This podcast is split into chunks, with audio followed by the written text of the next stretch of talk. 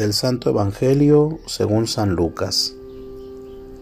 En aquel tiempo, el ángel Gabriel fue enviado por Dios a una ciudad de Galilea llamada Nazaret, a una virgen desposada con un varón de la estirpe de David llamado José.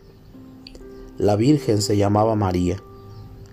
Entró el ángel a donde ella estaba y le dijo, Alégrate llena de gracia, el Señor está contigo.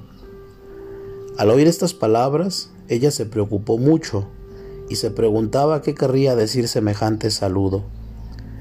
El ángel le dijo, No temas, María, porque has hallado gracia ante Dios. Vas a concebir y a dar a luz un hijo, y le pondrás por nombre Jesús. Él será grande y será llamado Hijo del Altísimo. El Señor Dios le dará el trono de David su padre y él reinará sobre la casa de Jacob por siglos, y su reinado no tendrá fin.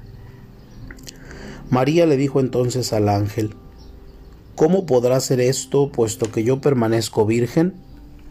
El ángel le contestó, El Espíritu Santo descenderá sobre ti, y el poder del Altísimo te cubrirá con su sombra.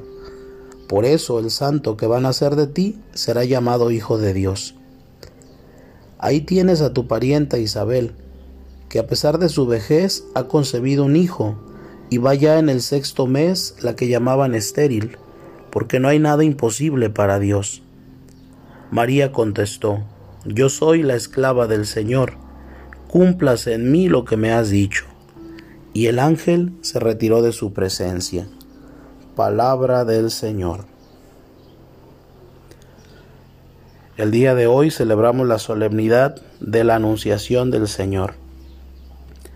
En la Anunciación, María está en el centro de la escena. Ella es la protagonista más eminente y a la vez el modelo para el discípulo de Jesús.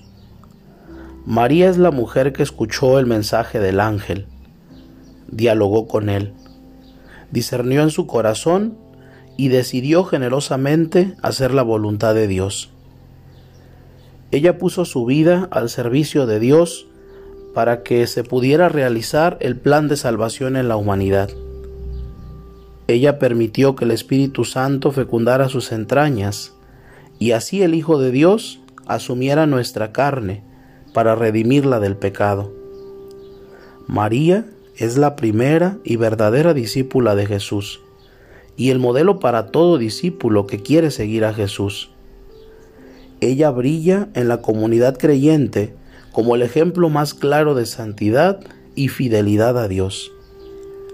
El discípulo de Jesús debe hacer como María, escuchar la voz del Maestro en lo profundo de su corazón, discernir con claridad y sinceridad lo que quiere Jesús en su vida, permitir que el Espíritu Santo fecunde nuestras vidas, ofrecerse como siervo y cumplir la voluntad de Jesús.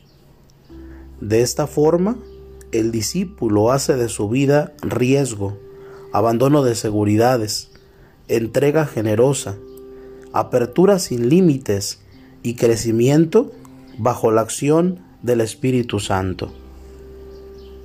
El día de hoy, encomendémonos a la intercesión de la Virgen María, aquella mujer que supo decirle sí a Dios, aquella mujer que supo confiar en Él. Y escuchemos estas palabras que el ángel le dijo a María, no temas, yo estoy contigo. Hoy el Señor nos dice lo mismo, no teman, no están solos, yo estoy siempre con ustedes.